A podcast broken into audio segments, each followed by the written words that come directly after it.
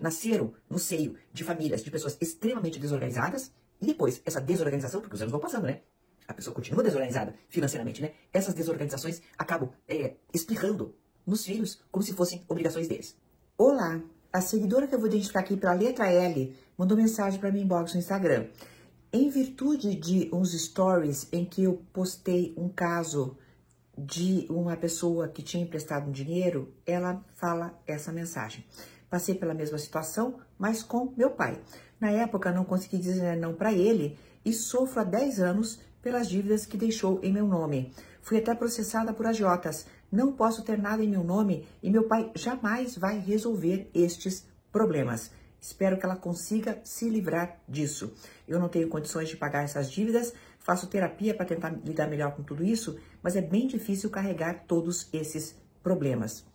E comentando esse caso dela, eu quero falar sobre posicionamento. O que é posicionar-se? Posicionar-se é saber dizer quando se está confortável, desconfortável com determinada situação, falar sobre os próprios gostos, dar as próprias opiniões e também gerir a própria vida, também direcionar a própria vida.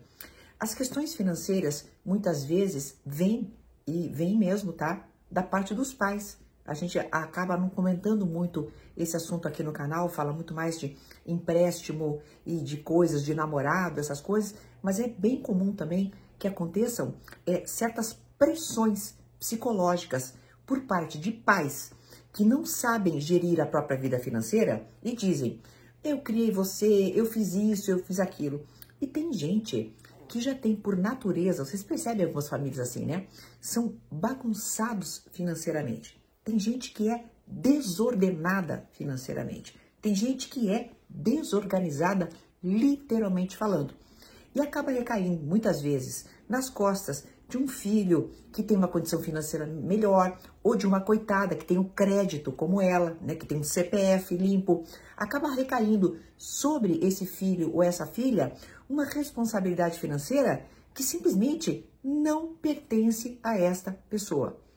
Gente, se nós não nos posicionarmos, podemos ir parar como ela, que eu vou relatar de novo, né? Foi até processada por agiotas, sofro há 10 anos pelas dívidas que deixou em meu nome, não tenho condições de pagar essas dívidas. Vocês estão entendendo a força que tem um relato como esse? Porque ela não se posicionou, né? A gente precisa pensar que o posicionamento é nós colocarmos de forma firme as nossas opiniões, as nossas crenças e dizermos não de forma firme também. Não nos deixarmos levar por chantagens emocionais, porque é muito comum isso acontecer. Repito, em especial em famílias extremamente desorganizadas financeiramente. Eu sei que quando eu estou falando um assunto como esse, eu estou tocando o coração de muitas pessoas, porque muitas pessoas estão nessa situação.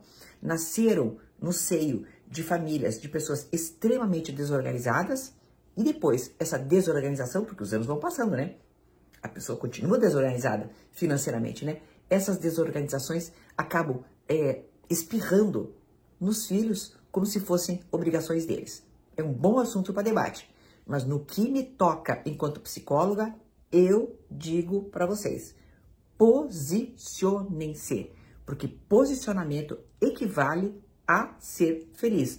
Tem um módulo 4 lá do meu curso de inteligência emocional que explica de A a Z como fazer isso. Até uma próxima!